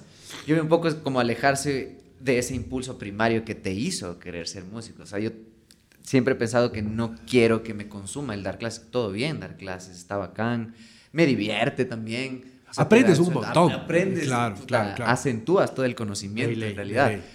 Pero sí creo que hay ese punto en donde te acomodas y te, y te cambia el chip y dices como, ah, soy profe de música y me voy a quedar como profe de música, ya no como músico. No, ya te consume todo el tiempo. No piensas dar clases en el futuro.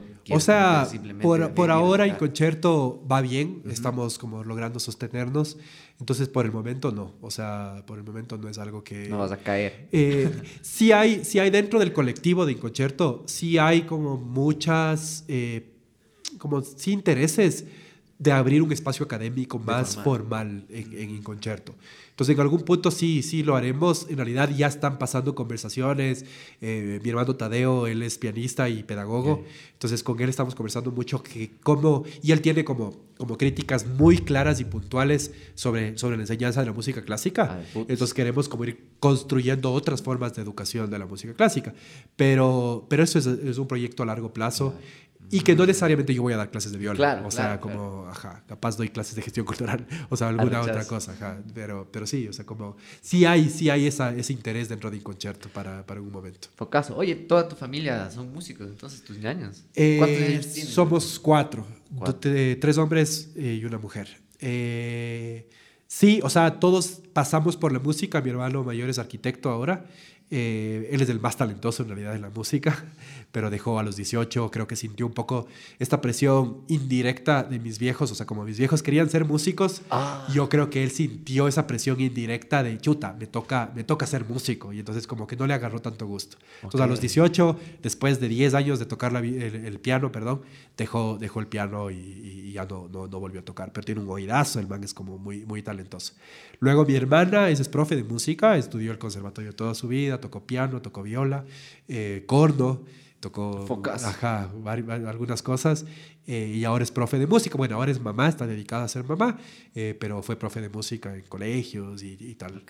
Y luego mi hermano menor, Tadeo, él es pianista, estudió en el mismo conservatorio mío, en Chicago y luego hizo una maestría en, Canadá y está de vuelta. ¿Qué Foco? Toda la vida estuviste rodeado de música y estimulado incluso hasta por la competencia entre hermanos Sí, sí, de ley, de ley, siempre, siempre, siempre. O sea, con Tadeo incluso tocar juntos, ¿cacha? O sea, hacíamos dúo ah. piano y viola, puteadas obviamente, de ida y vuelta. Nos fuimos de gira los dos, así a, Corea una vez, ah, así como súper, ajá, súper bacán, como, como una relación bien chévere desde la música. ¿Qué foco? ¿Y tus viejos qué querían tocar? ¿Qué querían hacer ellos? Y mi vieja, ella tocaba guitarra, cantaba full, bueno, lo hace todavía, pero empezó a estudiar flauta, flauta traversa. Eh, y mi viejo piano, él siempre, siempre quiso ser pianista, estudió piano también un tiempo, pero como te decía, las condiciones no, no les permitió. Se casaron jóvenes, ya tocó otro camino. Pero aún le hacen ahí, sí, como que Sí, sí, sí. Y, esos dos tocan juntos. qué sí, sí, sí, sí, Oye, ñaño, qué arrecho que te hayas caído, qué el puto es conocerte, conocer todo lo que haces. En realidad es súper valioso. Me parece algo increíble. Tienes unos proyectos que van a marcar y que han marcado bastante, incluso para la escena alternativa de donde yo pertenezco y desde donde yo te he visto como por primera vez, que son las bandas y todo esto que, que sí se marca una diferencia y se ve justo una ruptura de un formato también. Qué arrecho. Gracias Qué por bravo a ustedes, muchísimas gracias. Qué bacán el, el espacio. Creo que es súper lindo lo que están haciendo, no, no este, este espacio hoy, sino todo lo que están haciendo. El poder escuchar a los artistas y, a- y al medio es súper importante, el poder nutrirte de qué piensa el Felipe. O sea, como te decía, yo le cacho al Felipe, pero escuchar la, la entrevista contigo ayer fue súper súper lindo porque escuchas otras cosas que te nutren a vos. Entonces es un espacio súper valioso, así que ñeque ahí y súper bacán. Antes de cerrar, oye, preguntarte, para vos, ¿qué es la música clásica? O sea, ¿cuál es el valor de la música clásica? para vos? Actualmente, Sí, o sea, en en general. En general, Yo creo Sí. que es eh, más que nada, para mí, ha sido como una cuestión de memoria. Es como tener la memoria de que eso existió, tener la memoria de, de dónde parte todo para lo que ahorita nosotros conocemos. Es distinto como... Para mí es distinto cachar el blues o cachar el rock o cachar todos los géneros si, si es que sé de dónde viene, desde dónde viene justamente, desde dónde viene una grabación, desde dónde vienen las formas, desde dónde empezó a ver las formas canción, toda esta historia de la música. Me parece re necesario entenderlo desde las primeras músicas, incluso de la música barroca, desde las músicas más antiguas y, y de las expresiones incluso culturales, tradicionales. Creo que te da una idea mucho más formada de el punto en el que estamos ahorita como sociedad, del por qué llegamos a hacer y creer y pensar lo que estamos pensando como sociedad y hasta para saber por qué ahorita escuchamos lo que escuchamos, porque la música es un reflejo de la sociedad y no al revés. Entonces, para eso me parece como importante, porque es mantener memoria, creo yo. Ya, buenazo. 20 sobre 20. No sé, porque, o sea, como que suena que no te mandarías una sinfonía, por ejemplo. Eh, a, a- a mí me, me aburre mucho estar en un lugar como sentado, ponte, justamente. Es como que ese formatito de la música clásica, ajá. de estar sentado. Y, y ponte lo de no aplaudir. Esas huevadas. Esas huevadas son como cosas que a mí como que me rompen y me... y me- y me- obvio. Y se, y se pegan un poco con el formato y con las cosas que yo he venido consumiendo y como que yo he hecho también, ¿cachai? Entonces, creo, y por eso mismo tampoco no me jalo musicales, ponte. Ajá. Ajá, los- yo también soy medio peleado con los musicales, ya no tanto, pero también es una cosa de que no hago. Y el, el teatro en general, yo no voy mucho a teatro, y- pero me gusta, cuando estoy ahí lo disfruto y sé apreciarlo también, pero creo que el estarte quietín Ajá, es algo que no va cacho, mucho conmigo, pero la memoria y lo que me hace tripear el momento en el que ya estoy escuchando es focazo. Ajá. Es increíble. Caerás de los conciertos de música ocupa. Ahí- Claro, del ahí puto, es increíble. Quiero tripear de ley. de ley. Qué arrecho. Bacán, De una, una te- Algo que quieras decir ahí a la gente que te ve y te escucha. Síganos en las redes de Música Ocupa en concierto por la, por la agenda que se viene de Música Ocupa, full actividades, así que síganos ahí, ahí está toda la, la info. Y el concierto del 16 eh, de lanzamiento de Música Ocupa con Ricardo Pita, Karina Clavijo, Tadeo Engotén y la máquina Camaleón. Va a estar súper bacán. Eso. Qué Gracias. Qué ñaño, gracias por bestia. caer. Gracias a ustedes también por ver, por escuchar. Acuérdense que esto no es una entrevista, esto es una conversación. Esto fue Dilemas, Ideas y Vidas. Nos vemos la próxima semana. Cuídense full. Abríguense. Chau, chau, chau, chau, chau. Qué arrecho. Gracias, ñaño. Gracias, gracias, Eh, una bestia, eh. Buenazo, eh. Qué bacán. Qué del plu- plutas. Gracias. Gracias. Oh, una bestia, una bestia. Buenazo, todo divertido. Full cosas, ajá, full cosas. y todo.